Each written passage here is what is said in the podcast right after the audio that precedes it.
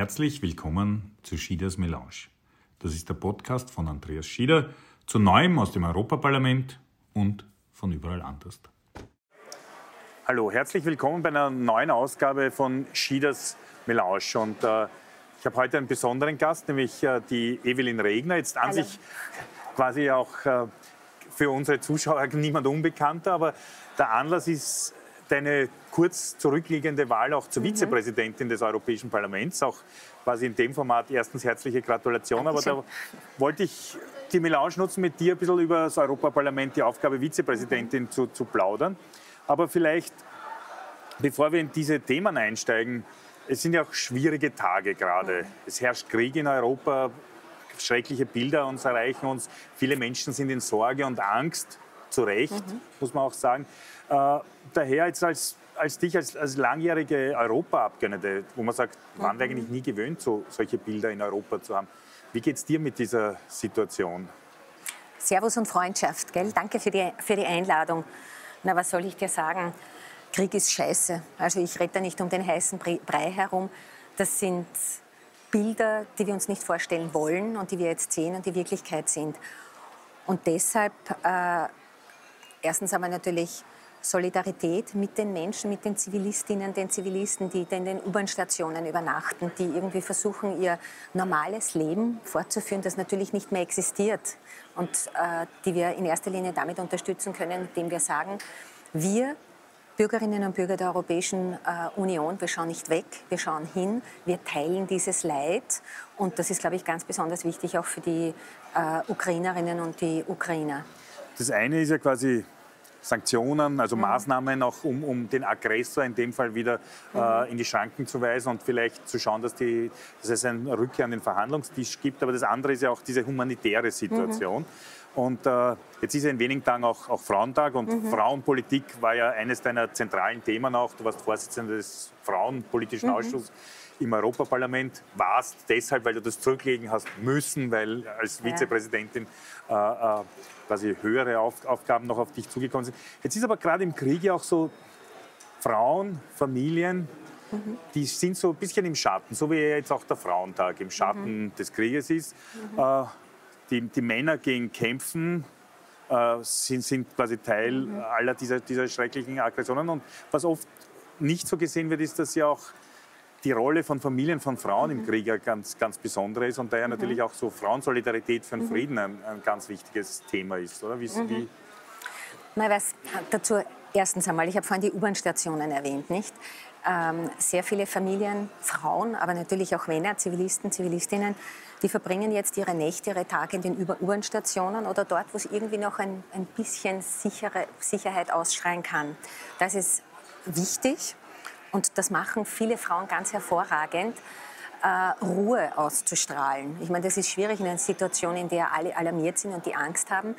Aber wenn wir auch noch die Bilder, die schrecklichen vom Zweiten Weltkrieg von UK äh, vor Augen haben, Ruhe und sich nicht in die Hysterie und die Angst zu begegnen, das ist ein unglaublich effizientes Mittel gegen Gewalt. Das ist natürlich leicht gesagt aus der Ferne, aber es ist unglaublich wichtig daher auch für uns aus europäischer Sicht genau das zu unterstützen. Und das können wir sehr wohl machen, indem wir beispielsweise, indem wir in Social Media Bilder teilen, nicht äh, unreflektiert irgendwas teilen. Das sind teilweise gefakte, wiederum Angst- und Hysterie bildende, äh, erzeugende Bilder, sondern vielleicht das, was wir mitbekommen von einer bekannten aus der Ukraine, die eben zeigt, schaut her, so schaut das jetzt aus, der Alltag. Gemeinsam sitzen wir da halt irgendwie in der U-Bahn-Station, die ich jetzt schon mehrfach erwähnt habe.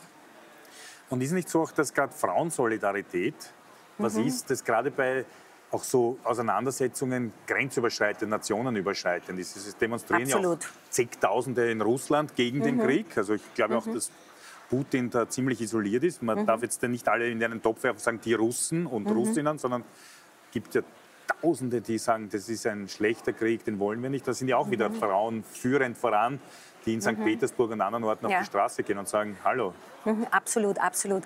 Ich kann das nur unterstreichen. Ich äh, hatte und habe Kontakt mit äh, Frauen aus Belarus, aus Weißrussland. Mhm. Und wenn wir da hinschauen, da sind sie auch vor allem Frauen, die eigentlich ein ganz normales Leben leben wollten. Die haben ihre Ausbildung gemacht, die haben einen Beruf gemacht, die wollen irgendwie leben und die haben manchmal das Gefühl, sie sind im komplett falschen Film, auf einmal die großen Heldinnen zu sein, weil sie sich einsetzen, ganz einfach für ein normales demokratisches Leben. Und dasselbe passiert in der Ukraine und das geht ja schon viel weiter zurück, nicht? Wenn wir uns auf die ersten Demokratiebestrebungen äh, an die erinnern, da waren es vor allem Frauen, da waren es vor allem junge Menschen, die in der ersten Reihe gestanden sind und das muss natürlich weitergehen.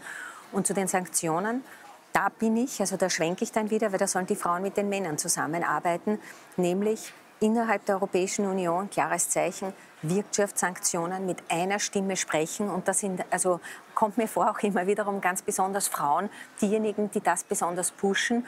Währenddessen äh, wir dann sehr wohl natürlich auch diese klassisch toxisch männlichen Bilder mit den Waffen natürlich besonders sehen. Und das sehe ich überhaupt auch bei Putin, dass das auch ein ziemliches toxisches Machismo-Problem ist, zusätzlich zu den ganzen politischen Malversationen. Schon, schon seit vielen Jahren. Mhm. Und, äh, ich glaube, es ist auch notwendig, wenn jetzt 8. März Frauentag ist, mhm. ist ja auch die internationale Frauenbewegung auch immer eine Friedenbewegung mhm. gewesen. Also jetzt gerade Johanna Donal hätte ja heuer auch einen runden Geburtstag gefeiert, wenn sie noch am, mhm. am, am, Leben wäre. Die war ja auch immer ganz vorne engagiert in der Frauenbewegung, Gleichstellung, alle diese Fragen, aber auch in der Friedensbewegung, in der mhm. internationalen Bewegung.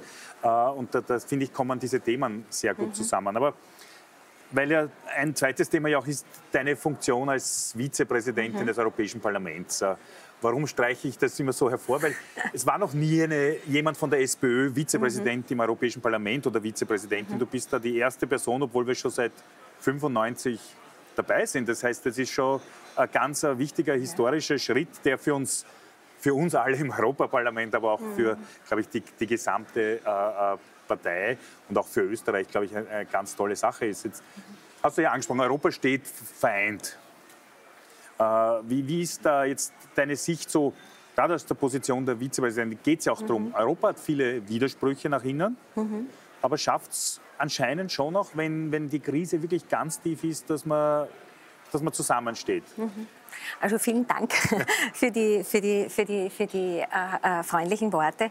Vizepräsidentin zu sein im Europäischen Parlament, das bedeutet die organisatorisch-bürokratische Führung des Hauses. Also es ist sehr viel äh, äh rundherum, viel Elefant, sage ich jetzt einmal, aber auch die politische Führung. Also das äh, Zusammensitzen und Entwerfen der wichtigen politischen Eckpunkte, die natürlich alle 705 Abgeordneten dann äh, durch Plenarabstimmungen tragen müssen. Aber das kann man sehr wohl auch durch die äh, durch die Strukturen, in denen wir an denen arbeiten, äh, äh, entsprechend gestalten und dabei, dabei zu sein. Und natürlich als Sozialdemokratin ist mir vor allem wichtig, dass wir das, was das Menschen Leben tatsächlich verbessert, also es hat sehr viel mit Alltag zu tun, äh, entsprechend in den Vordergrund stellen.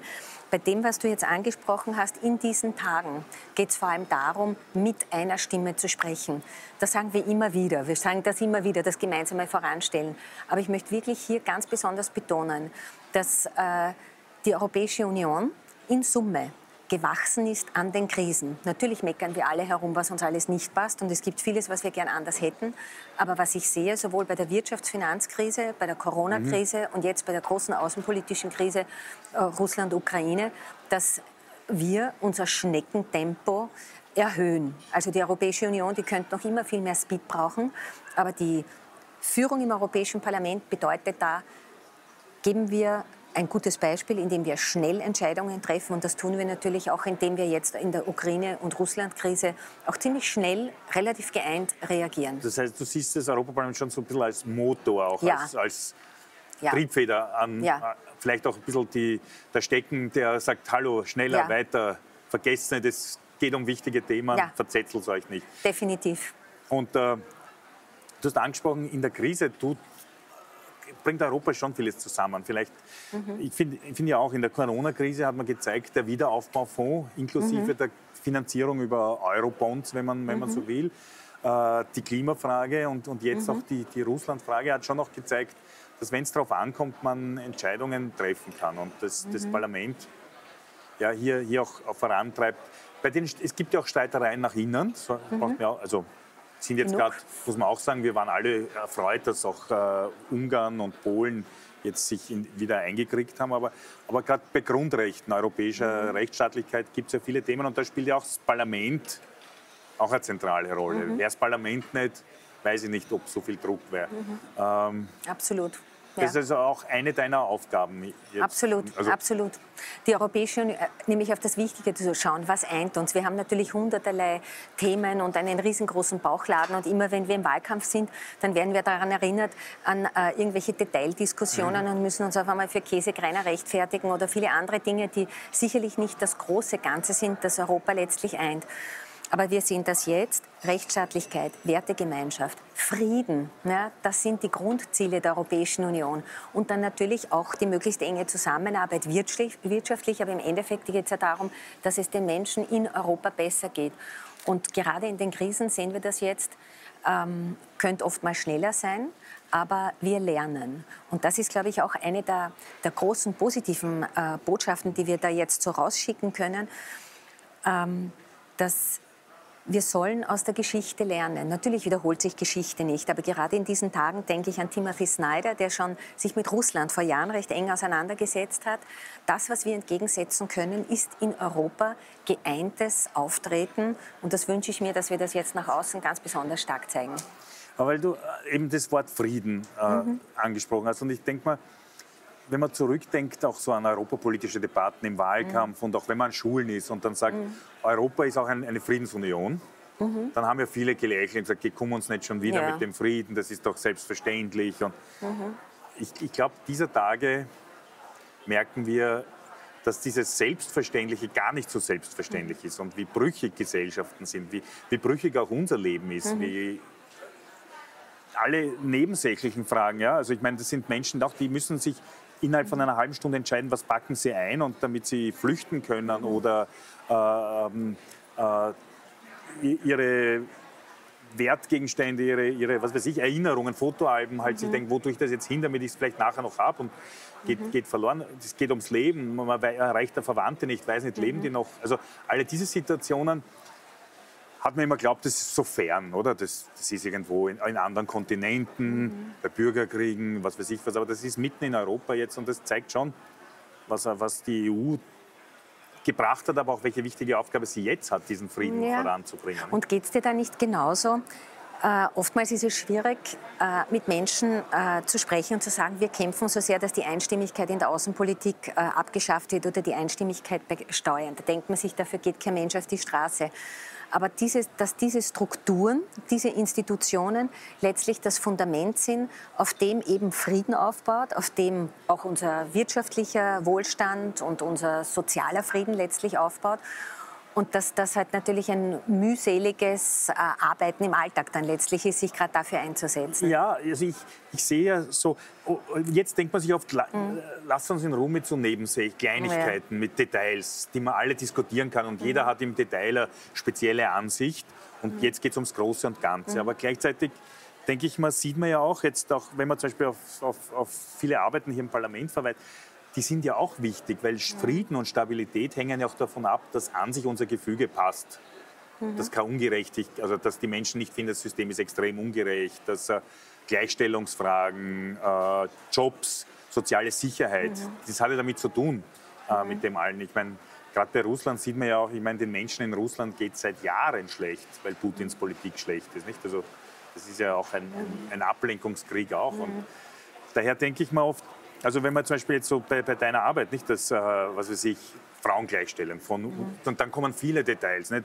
Frauen in Vorständen, Women on Board, äh, Gender Pay Gap, mhm. äh, europäische äh, äh, Arbeitslosenversicherung, all, mhm. alles so Themen, irrsinnig viel technische Fragen, kann man lang diskutieren. Aber im, im, im Summe finde ich, macht es das aus, was das mhm. Friedensmodell auch Europa ist. Mhm. Und da gibt es auch gute Nachrichten. Äh, die ja, genau. Richtlinie, also ich möchte wirklich auch die guten Nachrichten ansprechen und die ganz konkret sind. Die Richtlinie äh, über eine Frauenquote in den Aufsichtsräten, die äh, wird jetzt Wirklichkeit. Nach so vielen Jahren äh, ist es gelungen, dass Deutschland, die deutsche Regierung, also insofern natürlich äh, super Olaf Scholz und Co., ihren Widerstand aufgegeben hat. Also es war nicht Scholz, es war natürlich die Frau Merkel. Und dass jetzt diese äh, Richtlinie auch wirklich von äh, uns verhandelt wird und umgesetzt. Das heißt, bei der Frauenquote geht was weiter, Frauen in Führungspositionen und gleichzeitig auch bei dem Thema, das natürlich alle Frauen wie Männer letztlich betrifft, nämlich Transparenz bei den Einkommen Das bedeutet auch hier, dass wir was gegen die Lohnschere machen und da sind die Verhandlungen jetzt voll, voll im Gange. Das heißt, das passiert jetzt alles im Windschatten der großen Krise in Russland und Ukraine. Aber es ist für mich wichtig zu sagen, schaut her, wenn europäisch ordentlich verhandelt wird, kriegen wir da auch was weiter. Und da sind wir jetzt gerade dabei, dass wir diese Verhandlungen führen und erfolgreich abschließen. Das ist mal gut auch zu unterstreichen, ja. dass weil manchmal malen ja die europäischen Mühlen, brauchen länger, mhm. bis was ist, aber es kommen dann auch Ergebnisse. Mhm. Und die soll man auch äh, nicht unter den Tisch fallen lassen, sondern am Tisch legen, auch wenn gerade der Scheinwerfer woanders mhm. hingerichtet ist.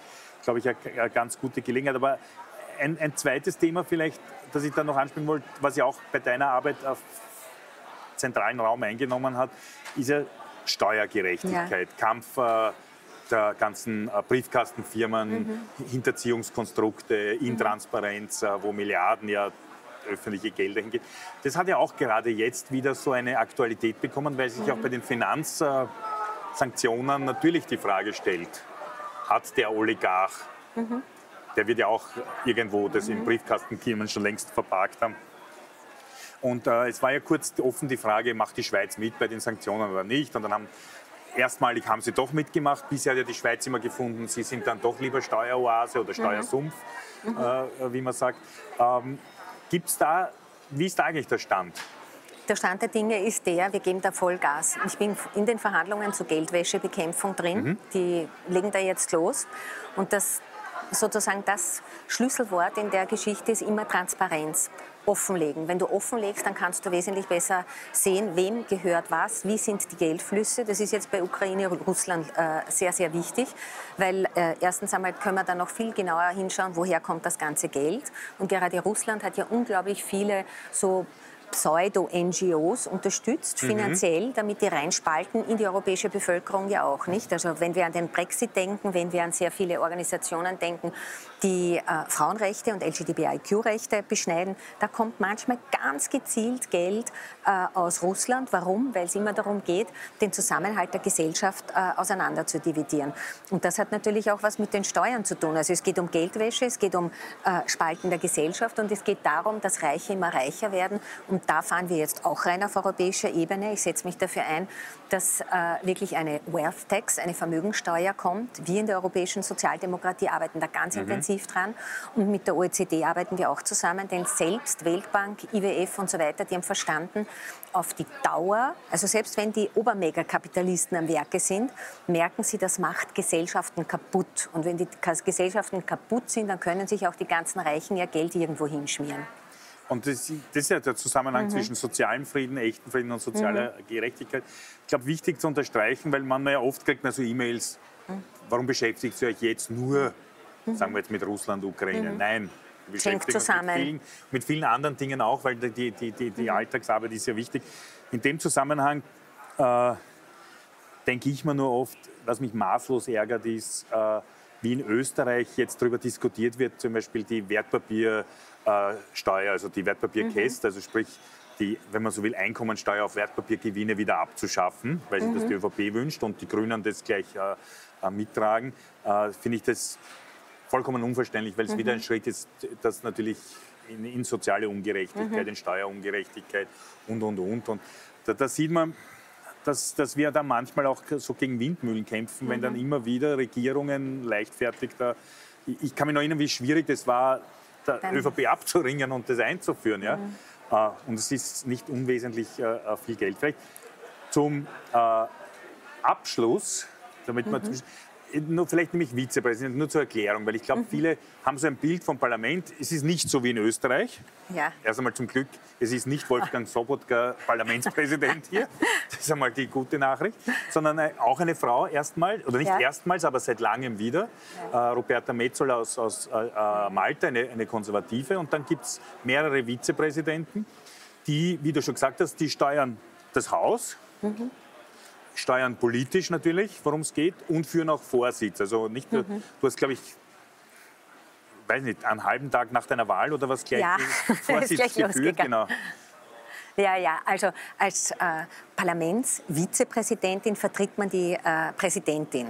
Und äh, wir haben ja sehr intensive Plenarsitzungen, das heißt, die dauern dann wirklich von in der Früh bis Mitternacht. Nicht? Da geht es von 9 bis 24 Uhr durch. Und dementsprechend ist dann natürlich ein Radl, wer die äh, Plenarsitzungen leitet. Und das ist natürlich eine spannende Geschichte. Also diese Plenarsitzungen zu leiten und natürlich dann auch die Abstimmungen. Das wird wahrscheinlich noch wesentlich spannender werden, denn jetzt während der Corona-Krise geht ja bei uns vieles hybrid, beziehungsweise mhm. äh, quasi nur über den Computer. Das wird sich dann wieder ändern. Und wir vertreten natürlich die Präsidentin dann auch äh, äh, international. Also wenn es äh, um Austausch mit, was weiß ich, lateinamerikanischen Regierungschefs geht oder den USA oder Asien, Afrika, also das wird aufgeteilt. Plus dann natürlich die tollen repräsentativen Aufgaben. Und ich bin für den Lux Filmpreis zuständig, aber das sind dann sozusagen noch die, die Zuckerl, die dazukommen, so quasi auch die sehr schönen, nach außen hin sichtbaren Zeichen dann entsprechend leiten zu dürfen. Aber das Parlament ist ja nicht nur ein Parlament quasi, genau. sondern auch setzt ja viele Akzente. Den Lux genau. Filmpreis, den Sacharow Menschenrechtspreis. Äh, vor kurzem war jetzt eine Veranstaltung, zwei mhm. Tage Frauen in, in Afghanistan. Mhm. Also da, da, kann man genau. als Vizepräsidentin auch äh, sehr viele sehr viele, Akzente genau, setzen. Da kannst du wirklich Akzente setzen. Und ich bin unglaublich stolz, froh, zufrieden und gerade als Sozialdemokratin und als bisherige Vorsitzende vom Gleichstellungsausschuss, dass ich jetzt die ich kann es wirklich so nennen, die Oberfeministin des Europäischen Parlaments bin, denn ich bin für Gleichstellung, für Frauenfragen zuständig. Und es ist unglaublich spannend, weil auf die Art und Weise gelingt es immer, die tollsten Frauen der Welt letztlich einzuladen. Also gestern hätten wir beispielsweise Jellen äh, äh, eingeladen gehabt für Frauen, feministische Frauen, feministische äh, Finanzpolitik.